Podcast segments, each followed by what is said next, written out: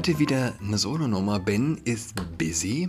Ben ist im Anflug oder zumindest in der Anreise auf Berlin aus dem Urlaub. Aber wir müssen, wir müssen reden. Ja, wir müssen reden. Ähm, ich bin die Woche, bin ich ganz stolz drauf, dem Vogue-Kult um eine Sache zuvorgekommen, ist mein Eindruck zumindest. Äh, der Artikel hat es selbst nicht hergegeben in der, in der Zeit. Torben Schiffer, Hamburger Bienenexperte, Experte ganz wichtig, betrachtet die Imkerei als Versklavung einer Schlüsselspezies, als Massentierhaltung. Massentierhaltung. Ah, ja, die Frage, die man sich natürlich stellen muss, der Artikel, wie gesagt, hat es nicht hergegeben, aber es wird kommen. Es wird kommen, ist Imkern rassistisch? Tierrechte bzw. Hassrede gegenüber Tieren, das ähm, Oxford Journal of was? Ne, Legal. Legal äh, Journal of äh, Oxford, was in die Richtung hatte, vor einigen Wochen davon gesprochen. Soll man, ein Professor dort, äh, soll man Hassrede gegen Tiere verbieten?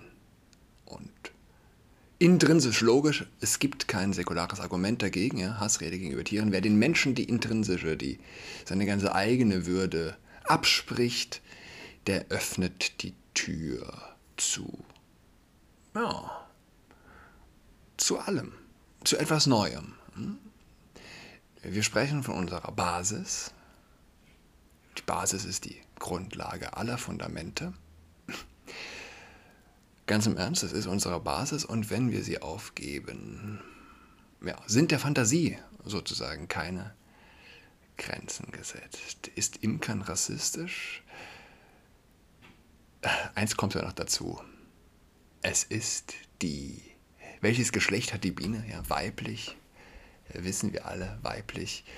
Und äh, zumindest unseren Breiten, wer ist, wer wie war, wer wie was ist, der, die das Imkernde, in den allermeisten Fällen ein alter weißer Mann. Es ist also die Versklavung der Frauen sozusagen durch den alten weißen Mann. Das geht natürlich nicht. Hm. Ja, vielen Dank an die Zeit, die uns da die Augen geöffnet hat seit Jahrtausenden war es verborgen.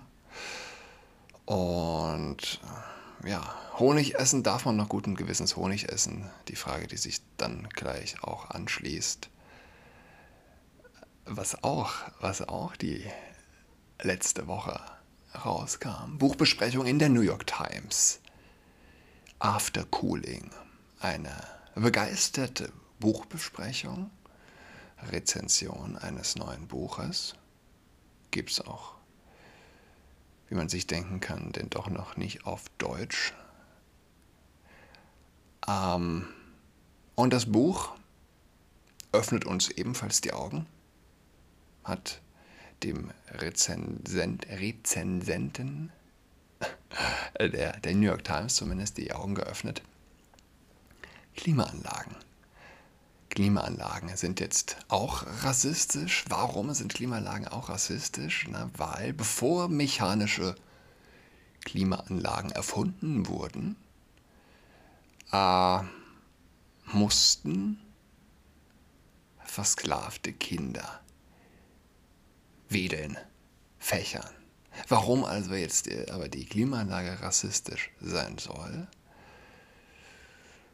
Tief tiefgründiges Nachdenken fordert das Buch und die New York Times bescheinigt dem Buch auch ganz besondere Stärke eben gerade dann, wenn es uns zu tiefgründigem Nachdenken anregt.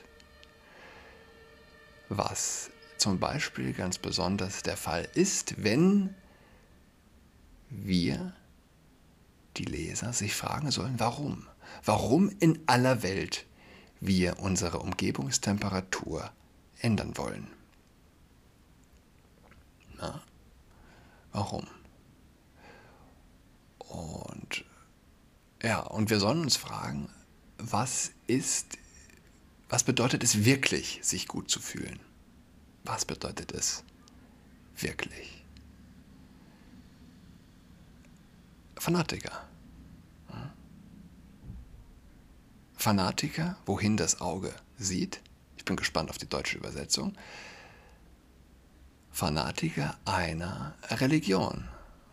Die Linke ist eine Religion, so fanatisch wie, wie alle Extremisten, wie alle extremistischen Ausprägungen. Und man darf es nicht unterschätzen.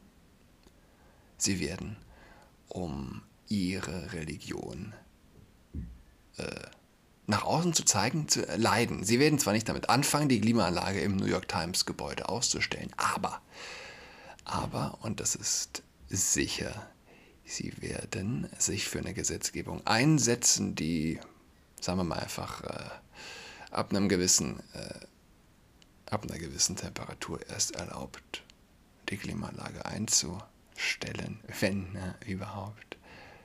Das Buch macht den Vorschlag, schauen Sie doch mal, machen Sie doch mal die Klimaanlage ein paar Stufen äh, morgens äh, runter und abends schauen Sie, ob Sie es überhaupt gemerkt haben. Schwitzen. Schwitzen ist normal. Ja? Wir haben uns verabschiedet, Schwitzen als Teil des Lebens anzuerkennen, sagt das Buch. Ja? Sklaverei war mal normal liebe Leute. Wenn das das Argument ist, gute Nacht. Gute Nacht. Ähm, ja, sie werden, sie werden nicht freiwillig unbedingt vielleicht die Klimaanlage ausstellen, aber sie werden sich dafür einsetzen für ein Gesetz und sie werden, wenn es denn dann soweit ist, vorpreschen. Und wie Wahnsinnige, die auf Nagelbetten schlafen, um sich zu kasteien, werden sie schwitzen. Schwitzen. Darf man, darf man noch Honig essen? Die Frage, die ich mir gestern gestellt habe. Und ja, aber schwitzend. Wenn dann schwitzend, wenn dann schwitzend Honig essen. Neue Zeitrechnung. Nicht mehr vor und nach Christus. Nein, vor und nach Kühlung. Air Conditioning. Was gab's noch? Was gab's noch? Es gab ein paar gute Sachen. Ja, wir müssen hier, wir müssen hier ein bisschen, bisschen, bisschen der Saarländer in mir, ja. Wir müssen hier ein bisschen durchreiten. Es gab eigentlich eine Menge. Es gab eine Menge. Ja, Meldung zwei Gruppenvergewaltigungen am Tag in Deutschland. Und äh, jeder kann sich fragen, kann man zum Gruppenvergewaltiger werden? Kennt man die richtigen Freunde? Ja, Witze machen es heute nicht mehr leicht, ja?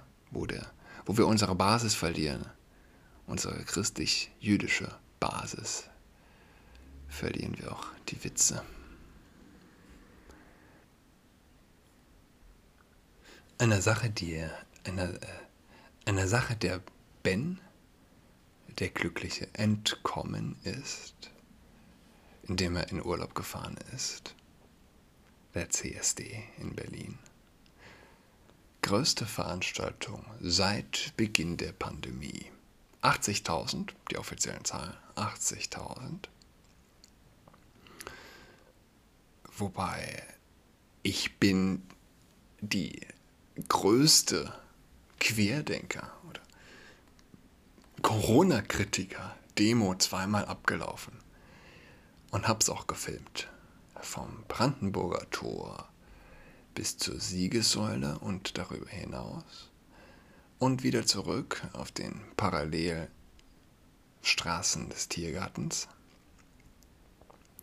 Rappelvoll dort wo die Zahlen, wenn es denn rappelvoll ist zu Silvester, ich weiß nicht, 500.000 lauten oder ich glaube, es kratzt ja zum Teil auch an der Million, ich weiß es gar nicht. Ah, von einer von, von der größten Demo zu sprechen. Gut, ich, ich war nicht dort, ja, das kann ich äh, quasi nicht beurteilen. Aber es scheint mir doch fragwürdig.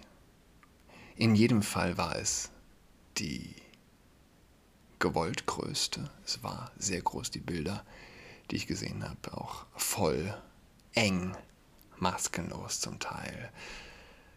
Und die Demo eine Woche darauf wurde verboten. Ne? Die mit 20.000, 25.000 Leuten angemeldete Querdenker-Demo. Wenn der hohe Priester des Vogue-Kults ruft, ist dem Folge zu leisten. Und es wird auch in Corona-Zeiten kein Gericht geben, das dem Einhalt gebietet. Es ist eine, eine lehrreiche Lektion, um nochmal dem Zeitgeist direkt ins Gesicht zu schauen. Ein Moment, in dem sich der Zeitgeist unverfälscht zeigt. Ja, wo er uns alle anschaut, der Zeitgeist, und uns allen die Zunge rausstreckt. Ja, nicht, nicht Health über alles, nein, nein. Regenbogen über alles. Deshalb sage ich auch, das passt zusammen. Ja. Corona ist nicht zu denken ohne den Regenbogen, ohne den Vokult, ohne die LGBTQ-Religion. Ist es nicht zu denken. Einerseits die Vergötterung, die Vergötterung der Risikolosigkeit und auf der anderen Seite,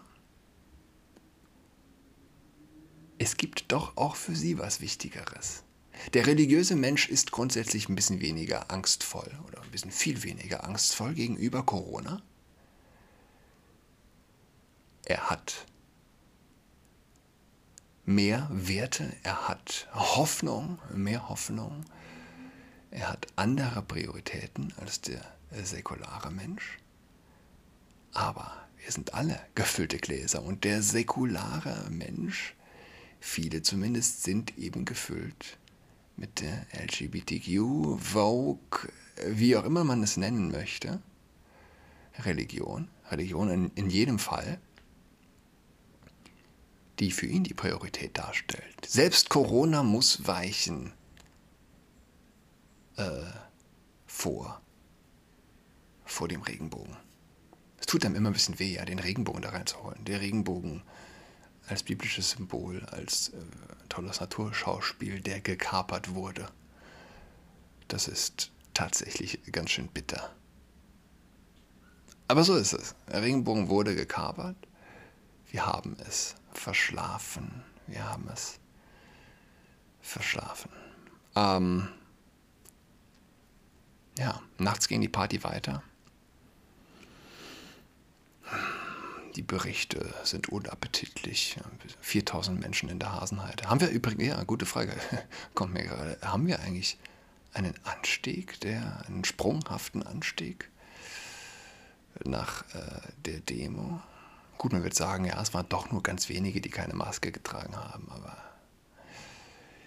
sicher, dass die 4000, ich sag mal, Orgienteilnehmer nachts in der Hasenheide maskiert waren. Ja, äh, wir haben es ja schon alle mitbekommen äh, in dem Zusammenhang. Dann eine Woche später Querdenker-Demo verboten. Die Demonstra Demonstranten, die doch sich in der Stadt getummelt haben.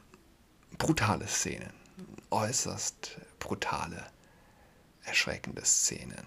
Polizeigewalt in Berlin. Wir sehen einen Vorgeschmack auf man muss sich das wirklich nochmal auf der Zunge zergehen lassen. 80.000 feiernde LGBTQ Fanatiker und säkulare Extremisten, eine weitaus kleinere Querdenker-Demo wird verboten. Eine Woche drauf, im Hochsommer. Ja?